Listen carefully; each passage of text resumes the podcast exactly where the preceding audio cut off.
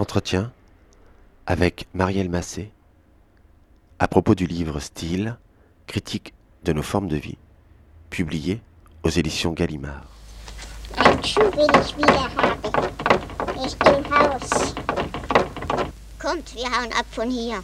Am besten ist doch, wir setzen uns ganz ab.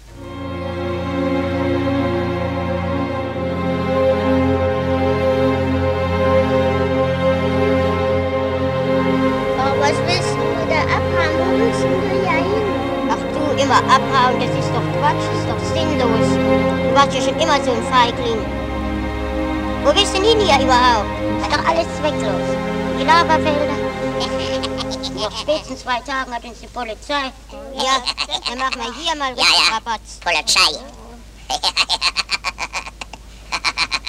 Hier müssen wir mal wirklich was anstellen, damit sich alte Sau das auch sieht. Das ändert doch an unserer Lage sowieso nichts, ob wir brav sind oder nicht. Das spielt keine Rolle. Die Behandlung bleibt ja doch die gleiche. Ewig diese ich saufen. Wir sind doch keine Kälber.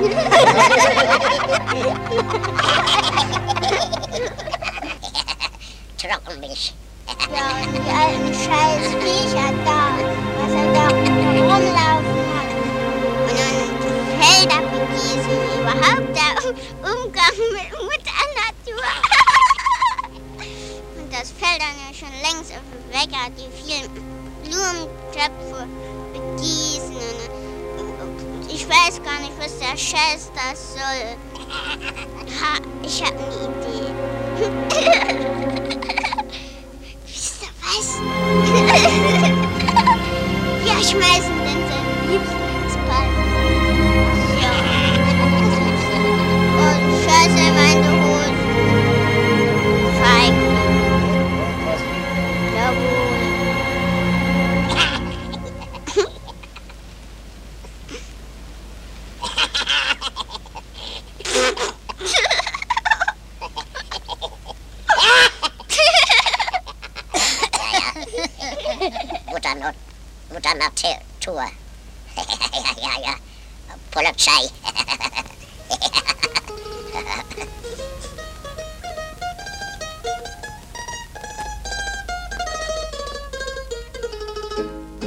La philosophie nomme et réfléchit l'idée d'une vie en forme. Mais c'est la pratique littéraire qui prend en charge cette idée, qui s'en soucie. La littérature n'est pas seulement un discours qui dit le style, c'est une pratique qui a le style en responsabilité. La littérature, c'est une entrée en lutte contre toutes les façons, y compris savantes, d'être inattentif au comment des vies.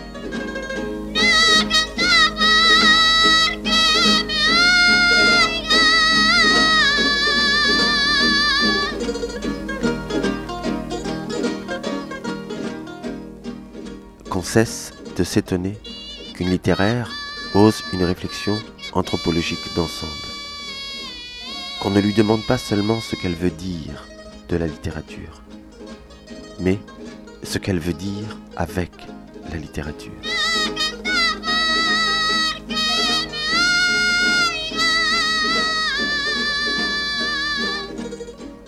Littéraire, celui qui veut voir les formes, à même la vie et plus encore peut-être, celui qui est susceptible d'être emporté, atteint, altéré, et même blessé par des formes.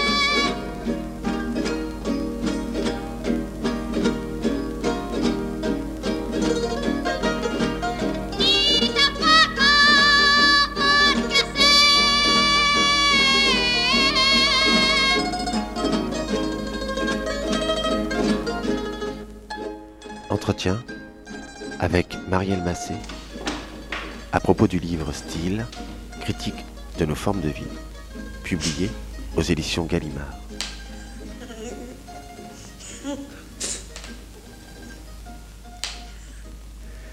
Bonjour Marielle Massé. Bonjour. Alors Marielle Massé, si euh, je suis venu à votre rencontre, c'est à propos de la publication euh, d'un livre qui a pour titre Style, critique de nos formes de vie, aux éditions Gallimard. Alors c'est un, c'est un livre qui euh, a voulu, disons, prendre en charge la question des, des manières, Oui, des façons oui. euh, dont nous avons de vivre. Mhm, Au fond, la, la question du comment, du comment vivons-nous. mhm. Euh, mais vous avez choisi d'intituler le livre par ce mot de style, Mm. mais tout de suite préciser qu'il ne s'agit pas de la question esthétique, mais plutôt euh, la question de la stylistique de l'existence. Mm. Hein, plus exactement, comment on prend en charge cette question du comment vivons-nous. Mais j'ai l'impression, en vous lisant, et peut-être en lisant le, le, le début de ce livre, notamment tout le premier chapitre, qui fonctionne un peu comme un, un long prologue, une Mhm. longue introduction, Mhm. euh, qu'il y avait pour vous peut-être la tentation à l'origine d'un manifeste. Un manifeste euh, pour la littérature ou un manifeste de ce qu'elle peut nous dire euh, au-delà d'elle-même. Mhm. Alors j'aimerais qu'on vienne à cet endroit-là et je vais peut-être vous citer parce que vous précisez ceci que la littérature vous apparaît comme le lieu principal où s'est affûtée une attention au fait qu'il y ait des façons d'habiter les formes et de leur donner sens. Plus loin, la littérature, c'est une entrée en lutte contre toutes les façons, y compris savantes, d'être inattentif au comment des vies. C'est-à-dire que la littérature doit être comprise comme le lieu d'exploration du fait qu'aucune vie n'est séparable de ses formes, que toute vie se débat dans ses formes, et c'est ainsi que le livre, précisez-vous, va avancer. Et que pour vous, être littéraire, cela veut dire voir les formes à même la vie, aussi susceptibles d'être emportées, atteints, altérés et même blessés par des formes. Mhm. Tout l'enjeu de ce livre paraît être à cet endroit-là de poser la littérature sur ces aspects-là et lui donner directement aussi une dimension politique. Hmm. Alors, oui, je suis contente que vous ayez le, le sentiment d'une.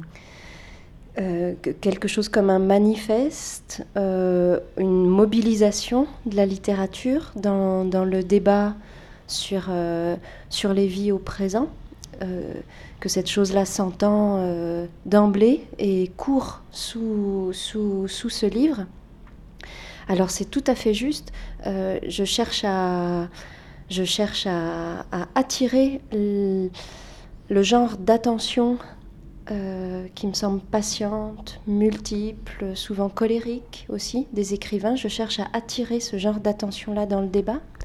Mais pour autant, j'ai cherché aussi à, à mobiliser la littérature, non pas comme objet, mais toujours comme, comme allié, comme aiguillon. Et pour moi, c'est très, c'est très important qu'un ou une littéraire euh, puisse ne pas euh, simplement prendre la littérature comme un objet de savoir et penser que c'est ça qu'il ou elle a à transmettre, un, patrimoine littéraire, une façon de l'étudier, etc. Mais puisse prendre la littérature plutôt comme un allié euh, et affirmer sa, et affirmer la, possibilité qu'on a de tenir un discours sur le présent, d'entrer en débat, en conflit avec les questions qui animent tout le monde, en ayant la littérature pour, euh, pour, compagne, pour, euh, pour, euh, aiguillon. Donc plutôt qu'un manifeste pour la littérature, je dirais euh, d'une façon plus simple, c'est un manifeste pour l'attention. Parce que c'est pas la littérature en tant que telle qui est, qui soit, euh, qui est vertueuse, euh, ce sont certains écrivains. Euh, c'est pas le fait d'être un écrivain qui, qui d'emblée euh, vous rend plus, plus vigilant, plus juste qu'un autre. Euh, ce sont certaines mm, intentions dans la littérature. Et j'ai plutôt essayé de montrer que euh, voilà, certains écrivains, quand vraiment ils veulent regarder les formes que prennent la vie, mais aussi certains sociologues, quand vraiment ils veulent voir ça sans, sans euh, prendre avec eux une, anthropologie euh, initialement toute faite, etc. Et certains, donc certains sociologues, certains anthropologues, certains philosophes, toutes sortes de corporations, disons, de grands descripteurs des vies peuvent faire preuve d'une attention patiente et vigilante. Donc pas la littérature en tant que telle, mais la façon dont elle est ou pas capable d'entrer dans le débat. Et ces auteurs qui euh, ont porté une attention aux formes de vie, c'est par exemple Ponge, Michaud, euh, Pazzolini, Kafka aussi. Oui, oui. Euh, chacun avec sa question en propre. Mais en effet, euh, ce qui m'a paru puissant dans, le, dans leur regard à tous, c'est le fait que la plupart du temps, dans des vies, dans des vies même extrêmement singulières, dans des vies attestées ou dans des vies fictives, ce qu'ils cherchent à montrer, ce sont autant d'idées de façon dont on peut conduire sa vie. Dans les vies, il cherche à faire émerger des formes de vie, c'est-à-dire des singularités partageables, collectives, anonymes, des idées de vie. Et euh, chez Ponge, ça prend, ça prend la forme d'une sorte de, vaste tableau des manières dont le vivant se formule lui-même, dans la nature, dans les espèces animales, dans les objets aussi, parce qu'il saisit les objets comme des idées d'existence, comme des pistes d'existence, qui peuvent porter une leçon pour nous. Donc chez lui, ça prend cette forme euh, plutôt humaniste, disons assez pacifiée. Il est attentif à, toutes les, à tous les phrasés de la vie, disons. Mais chez quelqu'un comme Michaud, ça prend une, forme tout autre. Michaud est attentif à des guerres de style, à la façon dont toute existence singulière hésite entre des pistes de vie. Euh, chez Kafka ou chez Barthes, ça prend encore une autre valeur, disons, une autre signification. Mais ce que j'ai essayé de saisir chez eux ou d'honorer en fait chez eux, c'est le fait qu'ils s'intéressent dans toute existence à l'idée de vie, à la chance de vie, ou au contraire à l'écrasement de chance de vie. Quelle, formule, quelle propose, quel risque. Euh. Et que ces formes de vie sont toujours aussi des, des raisons des raisons de vivre et des raisons d'agir. Oui, c'est ça en fait euh, le, le, cœur de mon propos, c'est d'essayer de, de, faire émerger cette euh, conviction, parce que ça m'a pris du temps d'arriver de, à, à, formuler les choses comme ça. Au début, je pensais que mon, mon travail de littéraire dans le domaine des sciences humaines allait consister à élargir la question du style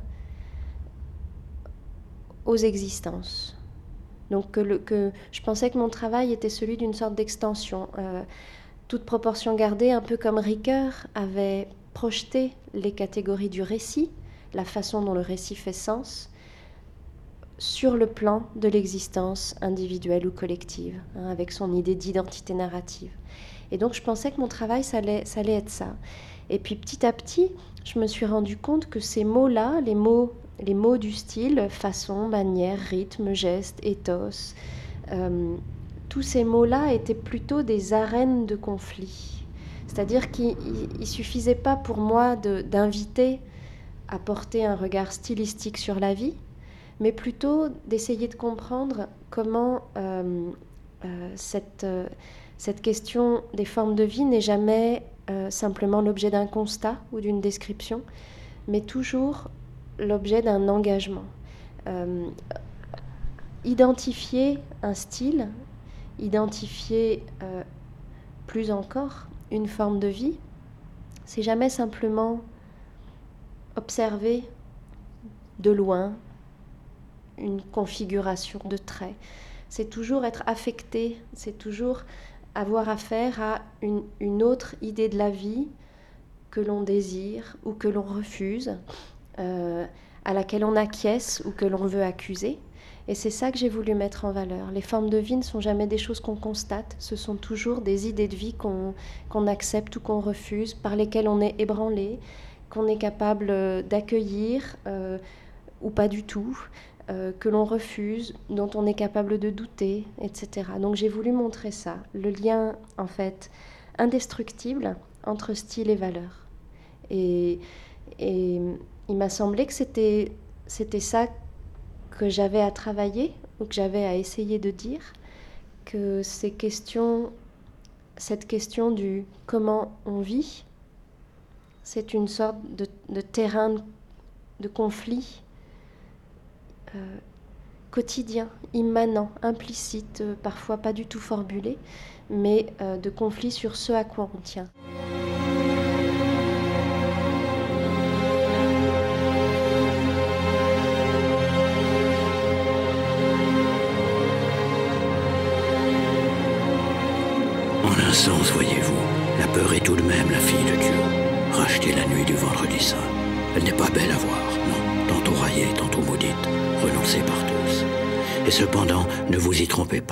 Elle est au chevet de chaque agonie, elle intercède pour l'homme. Car il y a la règle et il y a l'exception. Il y a la culture qui est de la règle. Il y a l'exception qui est de l'art. Tous disent la règle, cigarette, ordinateur, t-shirt, télévision, tourisme, guerre. Personne ne dit l'exception. Cela ne se dit pas. Cela s'écrit. Flaubert, Dostoïevski, cela se compose. Gershwin, Mozart. Cela se peint. Cézanne, Vermeer. Cela s'enregistre. Antonioni, Vigo. Où cela se vit, et c'est alors l'art de vivre. Sbrenica, Mostar, Sarajevo. Il est de la règle que vouloir la mort de l'exception. Il sera donc de la règle de l'Europe de la culture d'organiser la mort de l'art de vivre qui fleurit encore à nos pieds.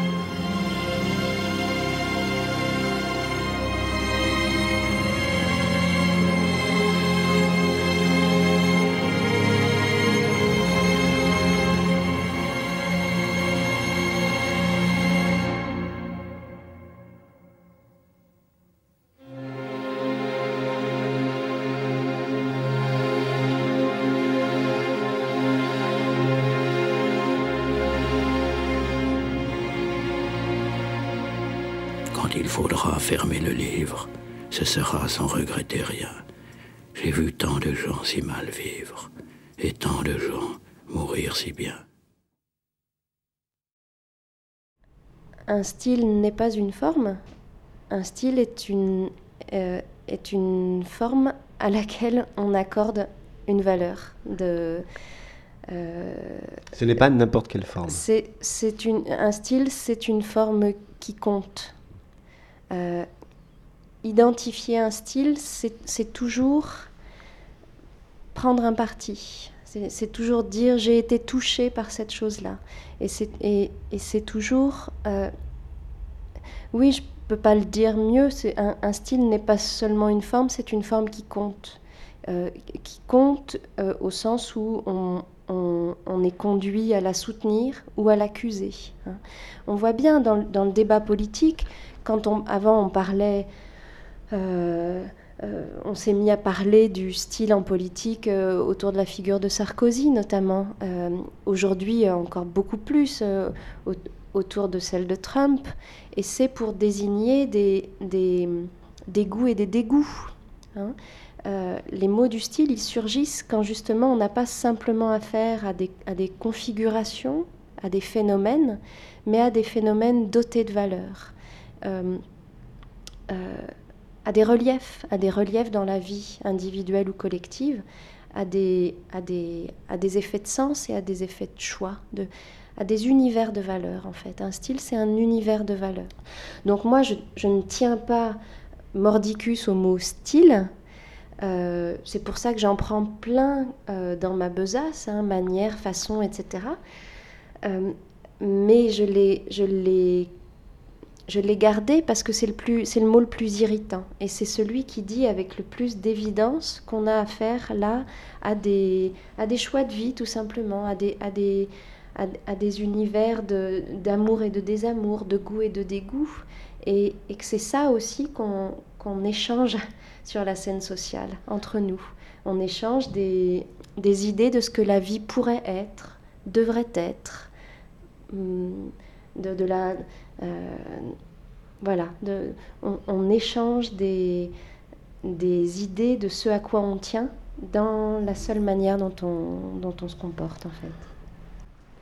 Vient tout juste de paraître la nouvelle livraison de la revue Critique consacrée à euh, Giorgio Agamben, numéro auquel vous avez participé. Giorgio Agamben parle, lui, de vie qualifiée, la Oui. vie qualifiée, Oui, qui est cette vie prise en charge, au fond, par euh, un discours, Oui. une pensée, une vie descriptible. oui. C'est cela dont il s'agit aussi? C'est exactement de ça qu'il s'agit. C'est exactement de ça. Et, et le terme de vie qualifiée dit bien qu'on a affaire à la fois à des, à des formes, à des traits, à des, à des, à des caractères. Euh, C'est ça la qualification. Et en même temps à des qualités, à des, à des vertus ou à des vices, à des choses qu'on estime bonnes ou mauvaises, inqualifiables, etc. Donc ce plan-là, le plan du comment on vit, d'une vie qui ne, so- qui ne soit jamais inséparable de ces formes qui sont toujours des idées, hein, c'est effectivement le plan de la vie qualifiée. Et cette euh, vie qualifiée chez Agamben, euh, je crois qu'elle s'oppose aussi à la vie nue. Oui. Pour vous, vous dites qu'il n'y a pas de, de vie nue. Oui, je pense qu'il le dirait euh, avec autant de simplicité. Il n'y a pas de vie nue, il n'y a que des vies qualifiées euh, euh, ou disqualifiées, Des vies maltraitées. maltraitées, précarisées, ou simplement mal qualifiées au sens où elles sont mal décrites, où on croit trop vite les comprendre, on croit savoir à qui on a affaire. hein. Euh, on pense souvent que la, on pense souvent que la vie des autres est plus, est plus prévisible. Euh, euh, il, est rare qu'on prenne le temps d'être surpris euh, par, la, par la vie des autres. On, on- on- pense savoir très vite à qui on a affaire, on pense très vite flairer la bête un peu, et très souvent les, les autres sont plus surprenants, à une place plus trouble que ce qu'on a identifié, que ce qu'on a cru identifier. Alors les mots du style, ils surgissent pour dire ça. Ils surgissent lorsque justement on est, on est, on se, hâte de, dire à qui on, a affaire hein, quand, on a le sentiment d'avoir euh, une sorte de contact sensible direct avec une façon d'être dans le monde. Et puis en même temps, quand on entre dans la tâche patiente de la description, comme le font les écrivains, eh bien, les mots du style servent au contraire à faire vaciller cette identification première et à, et à, à prendre acte de la surprise d'une vie. On peut donc le dire aussi avec les mots d'Agamben que la littérature fait ce travail de qualifier la vie. La littérature a en partage avec les sciences sociales, avec le droit, cette tâche de qualification. Et l'essentiel, c'est de comprendre qu'on a affaire à une tâche, à une tâche presque infinie. Euh, la, question de la qualification dans le droit, elle est considérable. Enfin, euh, le, tribunal de Lille, il y a peu de temps, avait tenté de qualifier la jungle de Calais comme un lieu de vie, ce qui aurait rendu plus difficile la rapidité La et la brutalité de sa destruction, parce que ça aurait consisté non pas à dire que la vie à Calais était vivable ou désirable, ou qu'il aurait fallu pérenniser cette situation-là exactement dans les formes qu'elle avait prises, mais ça aurait conduit à penser tout simplement que dans la jungle, les vies étaient vécues et qu'on avait affaire à des lieux de vie. Donc qualifier, c'est ça. C'est entrer dans un travail patient de description de la réalité, des états de réalité, des états de réalité sociaux, des états de réalité humains, euh, des états de réalité sensibles. Entrer dans un travail patient de description et en même temps un travail qui cherche toujours à faire émerger des, des valeurs. Parce que dire c'est un lieu de vie, c'est dire ben, euh, il y avait là, il y aurait, il y aura eu là des vies qui se, des vies qui, qui tentaient de se poursuivre malgré les conditions atroces qui leur étaient faites. Il y avait des restaurants qui se construisaient, il y, avait il y a trois écoles qui ont été construites par les, par les migrants. Et donc voilà, le travail de qualification, pour moi, c'est vraiment la, la, tâche la plus, euh, la plus immédiatement politique euh, de la littérature, mais aussi des sciences humaines et aussi du droit. Et dire qu'il y avait euh, à Calais que c'était là un lieu de vie, c'est aussi dire que finalement la destruction du camp de Calais est davantage la destruction d'une forme de vie oui, il faut le dire avec prudence, c'est la destruction d'un séjour que des vies s'étaient faites, d'une forme qui s'était tentée. Mais là encore, il faut être très prudent parce que euh, euh, il y a toujours le risque de, de faire croire qu'on veut dire par là que, cette forme était parfaitement habitable. Euh, oui, que cette forme était que cette forme était tenable alors qu'elle était intenable mais quelque chose, quelque chose de la vie se jouait malgré tout euh, dans, dans, cette forme-là. Et réfléchir en termes de forme de vie, c'est justement s'empêcher de penser, enfin, c'est, c'est ne jamais pouvoir penser que des vies ne sont pas tout à fait vécues. C'est ne jamais, c'est ne, hum, réfléchir en forme de vie, c'est c'est pour moi être convaincu que toutes les vies sont égales c'est-à-dire, pour le dire en termes littéraires, qu'est-ce qu'une histoire, qu'est-ce qu'un récit saisi dans une vie? C'est ce qu'elle a d'unique, d'irremplaçable. Alors que ce qu'un regard en termes de forme de vie saisit dans une vie, c'est ce qu'elle a de semblable et de dissemblable, de comme et de pas comme les autres. Ce sont des singularités anonymes, impropres, partageables. Et donc pour moi, une réflexion en termes de forme de vie, c'est ce qui va avec la conviction de l'égalité des vies. Et ce n'est pas parce que une forme n'est pas tenable que pour autant il faut la condamner. Voilà.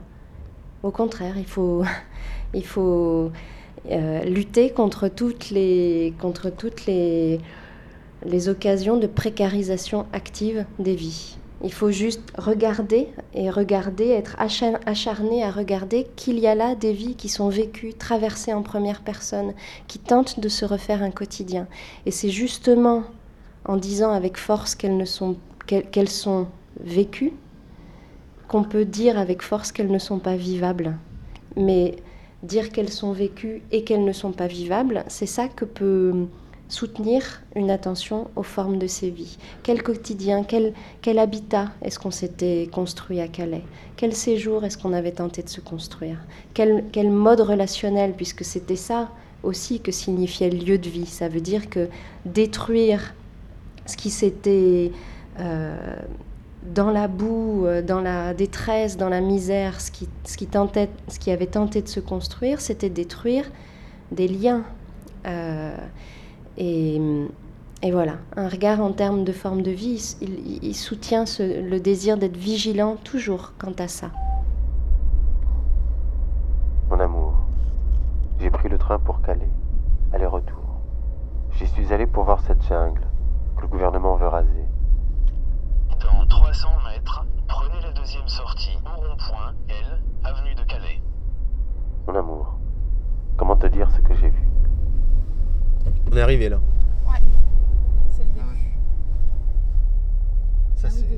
Ça, ah c'est hallucinant. C'est que des containers. Là, faut donner son nom. Euh, alors là, on va passer par là, nous, après. Mais bah, avant, on va aller se garer. Une ville de baraques et de tentes avec ses rues, ses trottoirs, ses quartiers, son économie, ses restaurants, ses boutiques, ses habitations, ses écoles, ses lieux de culte et son belvédère. Tu sais, ce point de vue recherché par les touristes, d'où l'on embrasse du regard l'étendue d'une ville. Des files d'attente aussi. Des files d'attente pour la distribution de nourriture, des files d'attente pour la douche, des files d'attente pour l'électricité. Une ville précaire, mais une ville quand bien même. L'été 2015, c'est la phase où le camp de toile de juin-juillet se transforme en ville en bidonville. Hein, les gens du Pérou ont analysé ça mieux que moi, Cyril Anap aussi, tout ça. En fait, ça devient une ville. Pourquoi? Parce que ça construit. et aussi parce qu'il y a des échoppes qui s'ouvrent, des restaurants, des, euh, des artistes aussi, euh, des architectes. Il y a des gens qui construisent des machins un peu intéressants ici ou là. Euh, euh, il y a même des réfugiés qui commencent à faire des choses passionnantes comme euh, la Maison Bleue sur la colline, euh, les écoles qui s'ouvrent, les mosquées qui s'ouvrent, euh, Zimaco qui fait son école laïque du chemin des dunes. Euh, la bulle aussi avait un dôme euh, amené par les Anglais, du théâtre, du cinéma. euh. Enfin, vraiment, c'est la période avec du recul la plus passionnante de la jungle. Le, gouvernement voit ça d'un mauvais œil euh, et tout le monde voit ça d'un mauvais œil. Euh, une ville qui se crée, une ville qui naît, des, un courant de solidarité, des courants de solidarité qui se créent entre les réfugiés et les bénévoles, des, des réfugiés qui prennent des initiatives, les restaurants, les épiceries. À un moment donné, il y a au moins 400 emplois ici qui sont créés sur le. 400 emplois. Ah ouais, entre les restaurants, les hammams, les coiffeurs, etc. Le gouvernement va- casse ça. Alors en, deux, en plusieurs phases. La première, c'est la destruction de la bande des 100 mètres. Donc déjà, on détruit des abris. La deuxième, c'est la démolition de la partie sud. C'est mars 2016. Et la troisième, c'est juillet 2016, la fermeture des restaurants, des épiceries euh, ici. Et la phase maintenant euh, qui vient, c'est la destruction de ce camp avec une grosse, euh, une énorme ambiguïté, c'est qu'au départ il a été question de détruire le bidonville, et quand Hollande est venu, la, décision, apparemment, elle n'a jamais été démentie, c'est tout fermer, tout détruire. Plus de camps dans le Nord-Pas-de-Calais, plus de Jules Ferry, plus de CAP, plus de camps à Grande-Sainte. On fait le vide. Voilà, ces trois phases, hein, ce camp de tentes qui se constitue, la ville qui se crée et puis euh, euh, la, dé- la- la démolition de, de- de la ville. Parce qu'en fait, quand le gouvernement a détruit la partie sud, il a cassé vraiment l'énergie des gens. Parce que avant, on avait dit aux migrants, vous pouvez rester là pour un temps indéterminé. Donc les gens, ils sont projetés sur un, un avenir, euh, même à court terme, mais un avenir ici. Ils ont construit, ils ont, ils ont, ils ont créé des restaurants, etc. Puis d'un coup, euh, on leur dit, bah non, euh, vous ne pourrez pas rester là. Demain, vous ne pourrez pas rester là. On détruit le, le sud et on va détruire le nord. Je lis tous à la suite, Mm. comme ça. Anar of Kudahar, le Kaboul Café, Afghan Chicken Soup, Kako Shop, Hair Salon, Hamid Karzai Restaurant, New Kaboul Restaurant, Peace Restaurant, Zazai Shok Yan, Kaboul Sky Shop, Afghan Friend Shop, Tiger Shop, Afridis Shop, Mosquée. Sunshine Restaurant, Bagland Shop, Love Peace, London Bread, Cannes Shop, Tastyland, Restaurant of Abdullah et Arif Khan, Sami, Bismillah, White Mountain, Welcome Restaurant, Kids Café Jungle Books, Kid Restaurant Free Food, Mia Tandoori, Ariana Restaurant, Kurasan Restaurant, Hair Cutting, Afghan Naan Shop, Milkshake, Passion, Liberté, Légèreté.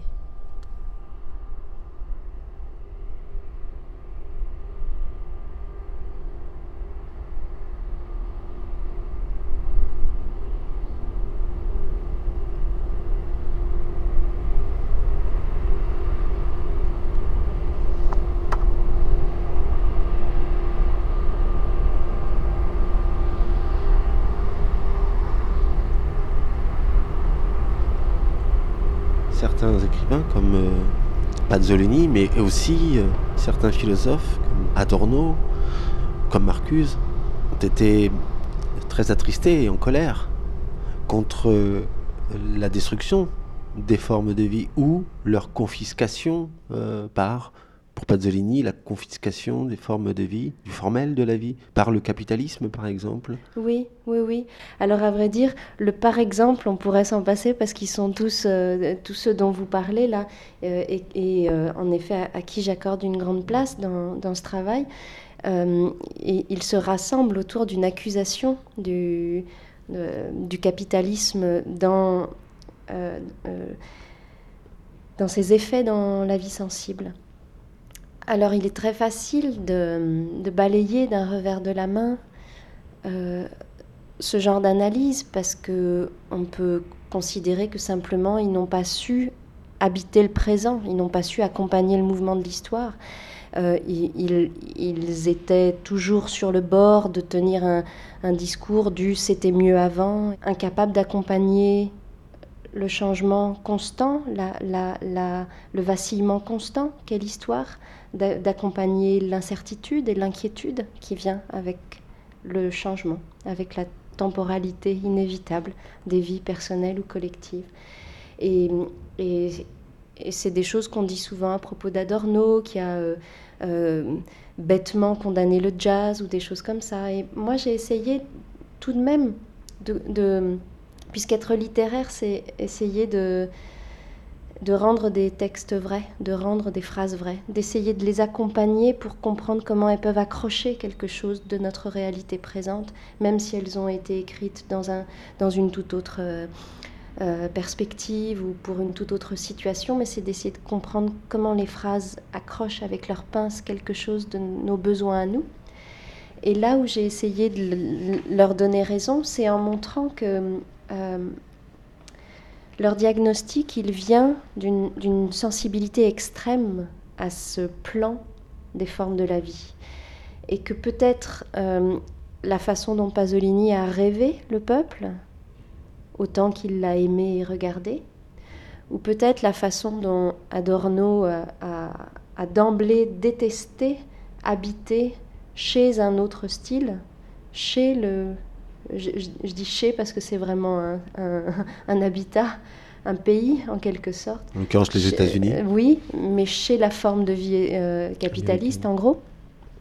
La façon donc dont ils, dont, dont ils ont rêvé un style idéal ou au contraire euh, d'emblée détesté un, un, un, style tout aussi hum, fantasmé elle reposait malgré tout sur une, sur une vigilance d'attention, sur le désir de voir toujours ça dans la vie présente, de regarder les gestes, de regarder les modes relationnels, de regarder le rapport aux objets, de regarder les, les, les rythmes et la forme des jours, euh, de regarder tout cet aspect du comment de l'existence. C'était ça qu'ils étaient acharnés à voir. Et j'ai voulu en eux honorer cet acharnement. Parce que leur critique, euh, au fond, du capitalisme est une critique par rapport à justement ce que fait le capitalisme aux vies. Aux vies, aux vies quotidiennes, oui.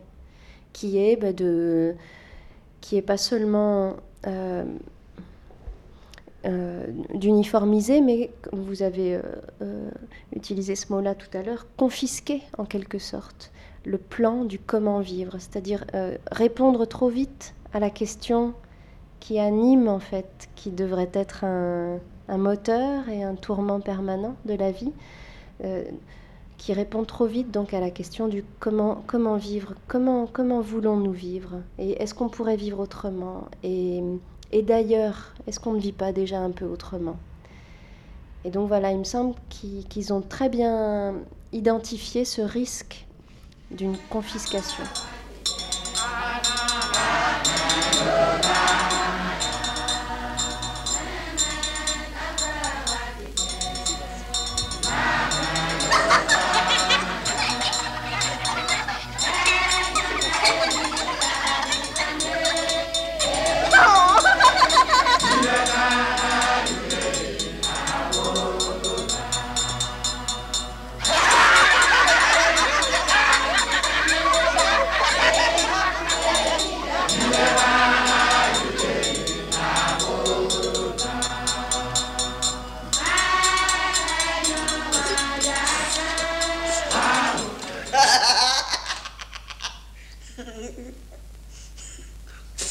Ce que je cherche, c'est à sortir de cet insipide manège dans lequel tourne l'homme sous prétexte de rester fidèle à l'homme, à l'humain. Et où l'esprit, du moins mon esprit, s'ennuie à mourir.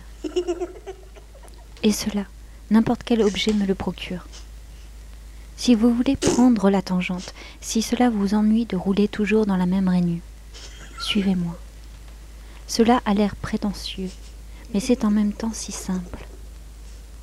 Vous n'aurez pas à me suivre bien loin, seulement jusqu'à ce mégot, par exemple, n'importe quoi, à condition de le considérer honnêtement, c'est-à-dire finalement à le considérer sans vergogne.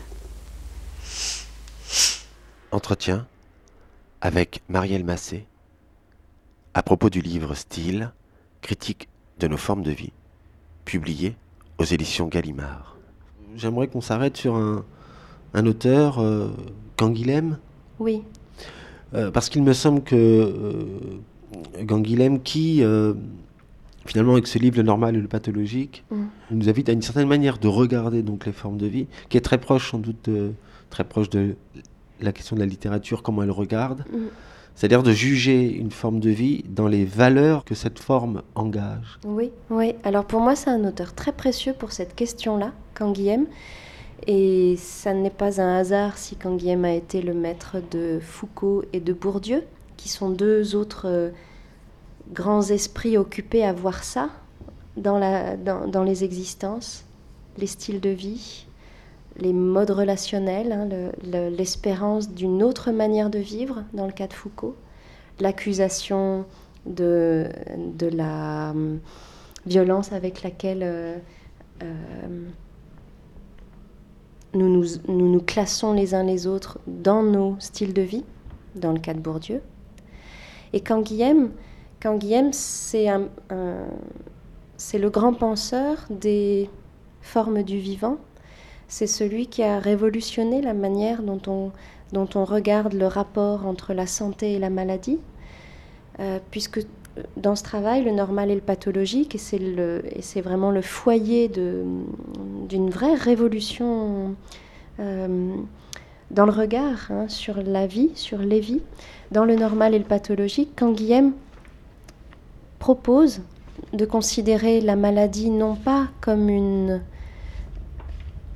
altération quantitative de la santé, il n'y aurait pas d'un côté la santé et de l'autre les multiples maladies qui toujours se formulent comme une vie en moins ou une vie en trop, hein, hypotension, hypertension, etc. Et puis qui surtout ne se formulent pas comme une altération locale, mais, dit Canguilhem, toujours comme une autre allure de la vie, une autre allure complète de la vie. Donc ça, a été ça sa pensée fondamentale. Chaque maladie est une autre allure de la vie. Engage le sujet tout entier. Et pour celui qui est malade, euh, c'est pas simplement un organe qui est touché, c'est sa vie dans sa globalité. Sa vie, c'est-à-dire les rythmes, les gestes, les possibilités euh, euh, sociales, les modes relationnels, un, rapport au travail, une, euh, un, un, rapport euh, à la violence des soins. euh,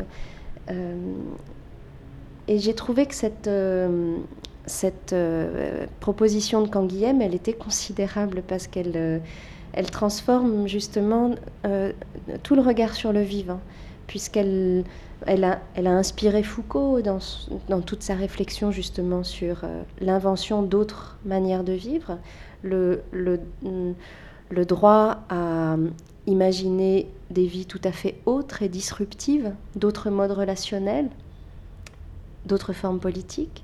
Et puis elle a inspiré Bourdieu dans son désir, lui aussi, de saisir toujours euh, dans les existences, disons, les, les idées de vie, les propositions de vie complètes qu'elles euh, engagent. Et donc euh, la figure de Canguilhem, pour moi, elle est très très importante parce parce qu'il formule avec beaucoup de netteté la nécessité de euh, considérer toutes les vies en termes de forme de vie, c'est-à-dire de solutions trouvées par la vie à la question même du vivre. Et lui appelle ça les allures de la vie. Et observer cette autre euh, allure de la vie, euh, la juger, c'est aussi le faire avec euh, les lois de cette forme-là, et non pas des lois finalement extérieures. Cela me fait aussi penser à sans doute la manière dont Marguerite Duras va engager la question de l'amour, mmh. lorsqu'elle dit que l'amour est amoral, c'est-à-dire qu'on ne peut pas juger de l'amour de manière extérieure, il faut juger d'un amour à l'intérieur de la forme que prend cet amour. Oui, c'est ce que j'essayais de dire tout à l'heure en parlant d'un monde de valeurs. Toute forme est un monde de valeurs. Et en même temps, euh, entrer dans, ce, dans cette question des formes de vie, c'est poser le problème de la façon dont elles se côtoient, dont elles se rapportent les unes aux autres. C'est la... si, si, tout ce vocabulaire des styles de vie, des formes de vie, des manières d'être, des façons de faire, s'est imposé, en fait, puisque moi ça a été mon point de départ, avec tant d'insistance euh, dans, dans le vocabulaire de la modernité, depuis Balzac ou depuis Baudelaire ou depuis Nietzsche, c'est comme ça qu'on parle des vies, c'est comme ça qu'on parle de la vie. S'il s'est imposé avec tant d'insistance, c'est parce que la tâche de la démocratie, c'est de prendre acte de la pluralité indocile et rétive des formes de vie et de savoir que notre travail, c'est de faire avec, c'est de c'est de se rapporter, d'essayer de se rapporter les uns aux autres en sachant qu'on a affaire à des contradictions fondamentales, à des concurrences entre idées de la vie. Mais c'est la fourmi Comment ça va, fourmi? C'est la fourmi. Fourmi Fourmi Vous ne me reconnaissez pas? Bonjour, Cigale. Alors, fourmi, qu'est-ce que vous devenez?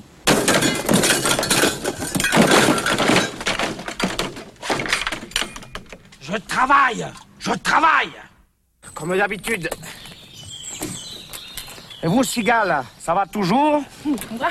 Formidable, fourmi. Formidable.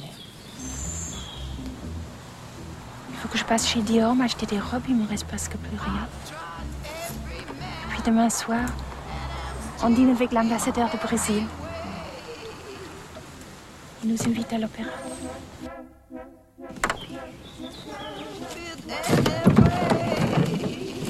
C'est la première de West Side Story. On va me présenter. Peut-être je devrais faire un saut à Londres aussi. Fourmi, si vous avez besoin de quelque chose à Paris, dites-le.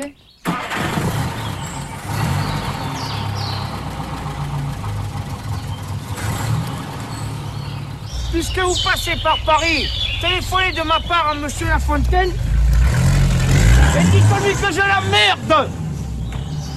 Entretien avec Marielle Massé à propos du livre Style, critique de nos formes de vie, publié aux éditions Gallimard. Même si ces formes de vie euh, ouvrent un monde, pour autant il ne s'agit pas non plus de propriété cette formule, euh, le style et la vie impropre des singularités. Il ne s'agit pas d'une identité. Une forme de vie, alors, devrait ne pas être une identité. Euh, dans le débat politique, justement, euh, il arrive souvent que ces affaires de manière de vivre, de mode de vie, surgissent lorsqu'on veut défendre Mordicus et ne jamais douter d'un certain tour pris par la vie. Hein, dans la manif pour tous, il y a cette idée-là. On ne lâche rien, euh, on ne veut surtout pas que les manières d'aimer s'élargissent, se transforment, euh, et que leur euh, institutionnalisation dans le droit s'élargisse, se transforme. et pourtant, il me semble que la question n'a d'intérêt que si on comprend que justement une forme de vie, c'est pas un petit enclos inerte dans lequel on devrait se tenir. C'est quelque chose qui est toujours à remettre sur le métier. Parce que justement, c'est un, c'est un, un, univers de valeurs qui est en conflit avec d'autres univers de valeurs. Et que notre euh, travail euh, euh, en tant que sujet démocratique c'est de savoir qu'on a affaire à d'autres univers de valeurs, d'être capable de, douter de la d'être capable de douter de la façon dont nos vies ont pris forme, de mesurer que par exemple la, la France euh, est de beaucoup de façons surprenantes et contradictoires dans, en divers points du territoire. Euh, et donc, euh, voilà, la, force d'un mode de vie, elle se mesure à la, capacité qu'on a de le déclore euh, de le mettre en question, euh, d'en accueillir d'autres et de savoir à la, fois à quoi on tient et en même temps euh, de se mesurer à, d'autres d'autres manières d'être homme. Tout est de nos formes de vie en tant qu'elles ne sont pas euh, finies. C'est aussi là pour le coup, euh, par exemple Michaud sur ces fameuses façons d'eux où euh, il nous amène à, à, comprendre que cette question de la forme, elle est en mouvement perpétuel. D'une certaine manière, elle est tiraillée, comme vous le disiez tout à l'heure, en métamorphose ou en altération continue. Elle peut l'être. C'est pas toujours comme ça disons, dans l'esprit de Michaud, justement, tout son, tout son travail de description, notamment euh, des, des, styles d'être, des modes d'être d'un individu ou des modes d'être d'une communauté, d'une culture, d'une nation, tout son travail consistait à faire émerger une espèce de, euh, de guerre interne. Euh, à montrer comment chaque personne est, est tiraillée entre plusieurs lignes d'existence. Euh, et c'est aussi parce qu'il en fait l'expérience lui-même. Oui, euh, mon style gauche et mon style droit, dit-il, puisque dans un très beau texte qui s'intitule Bras cassé, où il, a, il est tombé, il a perdu l'usage de son bras droit momentanément, et pour lui, cette aventure-là, c'est une aventure à l'intérieur de son propre corps et, de ses propres capacités. Et c'est une façon de découvrir son style gauche. Donc voilà, mon style gauche et mon style droit, mes façons d'homme éveillé et mes façons d'homme endormi. Mais il y aurait la même chose à l'échelle d'une culture, d'une euh, d'une croyance, d'une communauté. Et tout le travail de Michaud, ça consiste justement à défaire la superposition entre une entité, une personne, une nation, et un style et à montrer que, chacun devient l'arène d'une hésitation entre plusieurs modes de vie. Mais c'est Michaud qui veut voir les choses comme ça et c'est Michaud qui nous aide à voir les choses comme ça. Mais encore une fois, c'est euh, le les mots du style ne sont pas vertueux en tant que tels, c'est-à-dire ils peuvent aussi bien être les armes d'un combat euh, justement pour, la, pour le maintien des identités, pour le, pour le maintien de leur euh, incompatibilité absolue. Euh, donc voilà, ce sont des, ce sont des, ce sont des mots euh, guerroyants, ce sont des mots polémiques.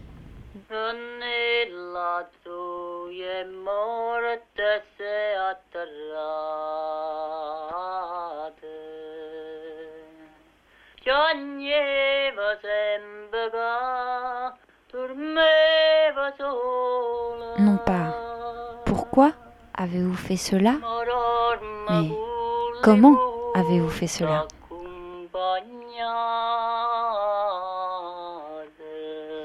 Entretien avec Marielle Massé, style.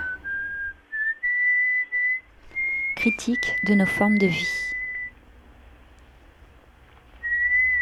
Paru chez Gallimard.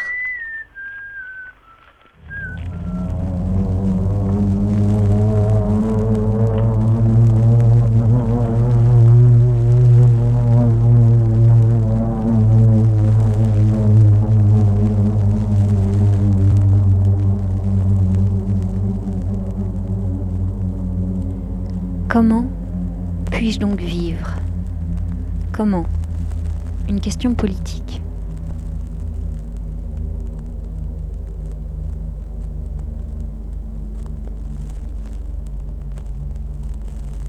Le grand concept de Bourdieu, c'est celui de distinction.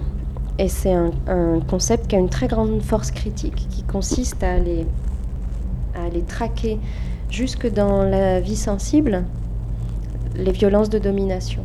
Euh, euh, ce concept de, distinction, j'essaye de, montrer qu'il repose sur une certaine idée des formes, une certaine façon de regarder les gestes et de les, classer, de leur donner du sens. Et donc, ce envers quoi je suis critique, c'est pas Bourdieu, dont je trouve qu'il est toujours, il a toujours un coup d'avance dans, l'attention, dans l'acuité, dans la vigilance, dans l'attention réelle au pluriel du réel. Euh, ce à l'égard de quoi je suis critique, c'est à l'espèce de, de, façon dont ce mot de distinction est, est devenu un slogan pour la publicité et est devenu une sorte de, de façon euh, monopolistique d'interpréter cette affaire de forme de vie. Je tiens à, je tiens à mon admiration pour Bourdieu parce que justement il fait partie de ces rares, euh, de ces rares hommes en colère et je pense que hum, faut, euh, faut se garder de, de toute euh, simplification de sa sociologie. En même temps, euh, dans sa colère et dans ce travail sur la distinction, il n'est pas certain qu'il continue finalement de regarder les formes.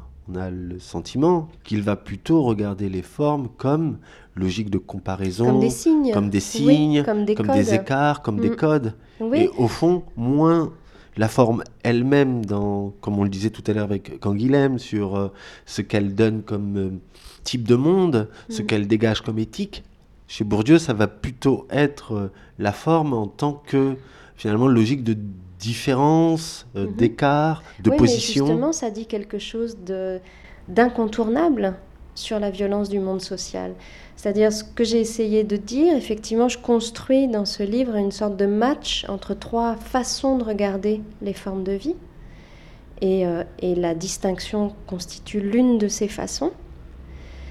Euh, et j'essaye de montrer qu'elle qu'elle elle porte avec elle des valeurs, c'est-à-dire elle, est, elle conduit à voir certaines choses et ne- à ne pas en voir d'autres. Mais je trouve que, que- que c'est incontournable la façon dont Bourdieu fait émerger, disons, c'est parce qu'il c'est- c'est parce qu'il veut traquer partout la violence sociale qu'il regarde les formes de vie comme ça. Et effectivement, ça mutile, ça mutile la question De la forme elle-même. de la forme, puisque ça choisit de les regarder d'une certaine façon. Mais ne pas vouloir voir ça, ça serait aussi mutilant. C'est-à-dire pour moi, Bourdieu, c'est celui qui a décidé d'être euh, celui qui va toujours casser l'ambiance, en fait. Celui qui va toujours vouloir voir les choses du côté du maintien des forces de domination, plutôt que de, de, euh, de l'échapper vers des possibilités d'émancipation.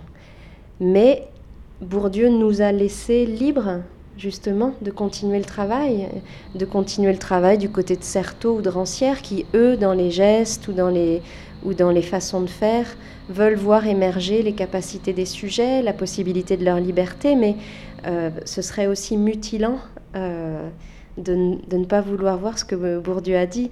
Ce que j'ai voulu critiquer dans la logique de la distinction, c'est la façon dont elle s'est c'est son devenir, c'est pas pas ce que Bourdieu en a fait. Et il me semble que la façon qu'il a eu de vouloir être celui qui ne lâchera jamais cette affaire de critique sociale, euh, bah, il faut toujours la garder à l'esprit. Parce qu'en l'occurrence, ici, il s'agit de, chez Bourdieu, d'être euh, chaque fois euh, rapporté, au fond, euh, la, forme à une marque, hein, à une Oui. frappe, Un à, une, code, euh, un à code, une place sociale. à une place sociale et à une Mm. marque de la domination. Mm. Et aussi, euh, finalement, il aura été celui qui aura révélé un marché du style. Mm, absolument. Alors je pense qu'il aurait, il, il aurait eu du mal à se reconnaître dans la dans l'élan d'un Pasolini ou d'un ou d'un Adorno, mais effectivement, ce qu'ils partagent tous, c'est la colère. Et, et, et je la partage moi aussi. C'est-à-dire, euh, quand je disais au tout début de cet entretien que ce livre, c'est un éloge pour l'attention, c'est un éloge de l'attention et de la vigilance. C'est un éloge d'une attention qui, qui irait jusqu'à la colère. C'est-à-dire d'une attention euh, qui demande tellement de tellement d'égards dans la description, dans le regard, dans la façon de se rapporter les uns aux autres, une attention qui demanderait tellement de vigilance dans euh, tellement de vigilance quant aux formes de vie, qu'elle puisse aller jusqu'à la colère, à la colère contre l'inattention et à la colère contre le sort fait à tant de vies toujours les mêmes, hein, tant de temps de vie toujours les mêmes. Ce sont toujours les mêmes qui sont précarisés, disqualifiés, tenus pour peu, décrits à la va-vite. Mm. C'est aussi une écologie politique, ce livre. Oui, enfin, c'est vrai que j'ai pas peur des grands mots, celui-là. euh, euh, en, en une si courte phrase, euh, je ne sais pas si je serais capable de le soutenir, mais oui, écologie au sens où il s'agit de prendre la mesure de la pluralité des modes d'existence et de s'interroger vraiment sur la façon dont on, dont on accepte qu'ils se côtoient, euh, ou au contraire euh, dans la façon dont on, dont on souhaite ardemment euh, en accueillir certains et en accuser d'autres. Parce que c'est ça la vie, c'est ça la vie politique, savoir quelle vie on veut et savoir quelle vie on veut au contraire accuser. Parce qu'il faut accuser.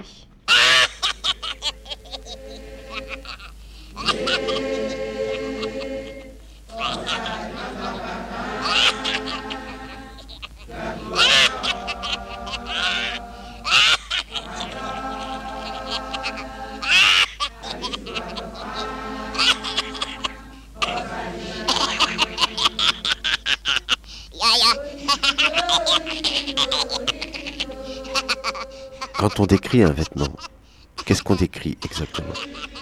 Un message adressé à un autre Un stigmate Un signe d'appartenance? La façon dont une personne se cache, se protège et se montre tout ensemble? La façon dont elle se débat dans son vêtement Dont elle se conteste par son vêtement? La plupart de nos interrogations politiques portent aujourd'hui sur ces affaires de mode de vie.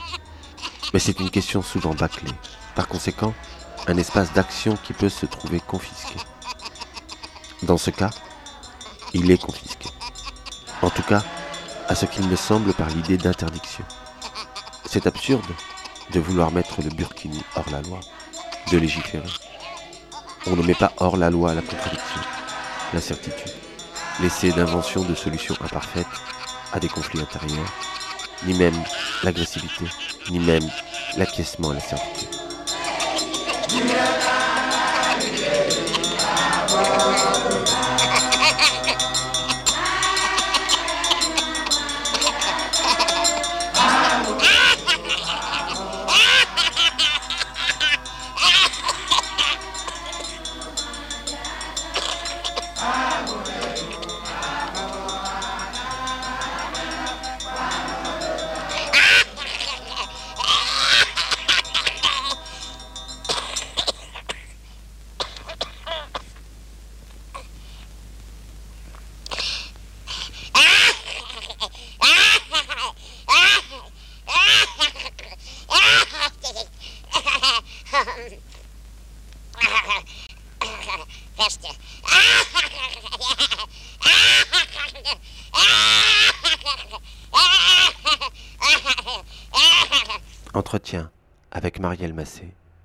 La vie manifeste. Dernièrement, vous avez lu, je crois, euh, Que faire des classes moyennes de Nathalie Quintane? Ah oui, comment vous savez ça? Oui, Est-ce que c'est un, un livre qui, euh, qui me plaît? donc, qui a pu retenir votre attention Bien à l'endroit de ceux dont nous sommes en train de discuter? Bien sûr, parce que elle, elle travaille précisément dans cette euh, logique-là. Euh, elle travaille à, faire émerger euh, euh, d'une façon qui est, hum, à la fois ironique, vigilante, euh, surprenante. euh, elle travaille à, à- se demander tout simplement si ça existe, cette affaire de classe moyenne, et à, faire émerger à l'intérieur, disons, de la vaste foule des formes de vie, quelque chose comme ce mode d'existence moyen, euh, tiède, euh, euh, qui pourtant est celui de, bah, de beaucoup d'entre nous. Et je trouve que c'est, oui, je trouve que c'est un livre formidable, un livre très désarçonnant, en même temps un, un livre très surprenant, très surprenant dans sa, dans sa façon de jouer avec, euh, avec les. euh, par exemple, le- la question des statistiques, avec la question des traits d'identification. euh, mais c'est un livre passionnant parce qu'il vient nous chercher, il vient nous chercher dans le cœur de notre expérience des objets, des jours, des, des maisons, des quartiers, etc. Donc euh, oui, c'est un livre qui m'a beaucoup plu. Oui, parce que c'est aussi tout un livre, au fond, sur la question de la prise de forme. Mhm. Comment Mhm. euh, la forme classe moyenne, Mhm. comment elle, elle naît, comment elle émerge, comment elle se construit, en fait. Est-ce par effectivement un objet euh. Est-ce par la statistique euh, Est-ce par le goût Est-ce par la manière dont nous avons à nous rapporter à l'éducation nationale Enfin bref, effectivement, on fait le tour de des prises possibles Oui, de oui, cette oui. forme. Oui, bah, c'est ce qui fait toute la, de- toute la valeur de ce livre-là. Et c'est aussi, alors comme souvent, la, la littéra- la ti- la littérature euh, n'a pas réponse à tout, elle a plutôt question à tout. Et donc le livre avance hum, en sapant aussi souvent ses propres fondements, euh, mais euh, voilà, cherche, cherche à... Oui, tout le livre est dans cet effort. euh, il habite vraiment ce, ce plan, euh, ce plan du euh, com- voilà comment vit-on, com- comment vivent les classes moyennes et même existent-elles, mais en tout cas elle fait tout pour. euh, Au point qu'on l'on finit peut-être par voir cette forme comme disparaître sous nos yeux, au point qu'on finit par, à la, au terme de la lecture, de se demander si elles existent vraiment, ces Oui, classes moyennes. Mais sa question est la bonne question. Qu'en faire C'est-à-dire, après tout, qu'elle existe comme catégorie durable, solide. euh, euh, c'est pas la question essentielle. La question, c'est euh, ce qu'on en fait et, ce qu'on veut en faire et ce qu'on accepte d'en faire.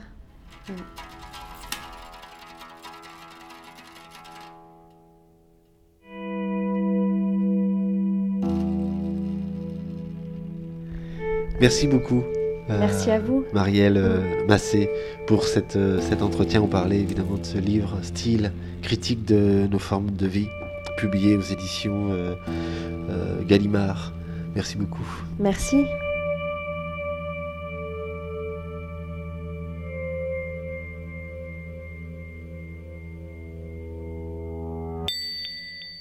Une autre chose que j'aime faire, c'est prendre le métro au hasard et rester dedans un moment et remonter les marches jusqu'à la rue et prendre le premier bus qui passe dans n'importe quelle direction et m'asseoir sur la banquette arrière à côté d'une fenêtre et rouler et regarder par la vitre les gens et le flot des immeubles à l'arrière-plan.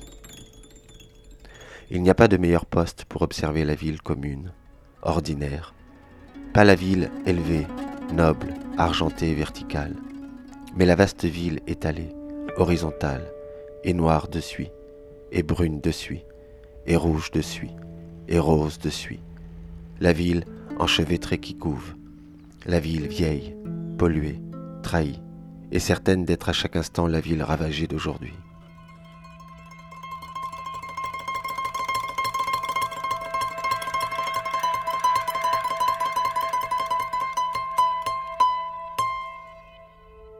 Je passe fréquemment une journée entière à bord des bus de New York, descendant au carrefour et changeant d'une ligne à l'autre au gré des idées qui me traversent, et parcourant ainsi, progressivement, n'importe quelle partie de la ville où je finis par me trouver. Je peux monter dans une douzaine ou une quinzaine ou une vingtaine de bus dans la journée.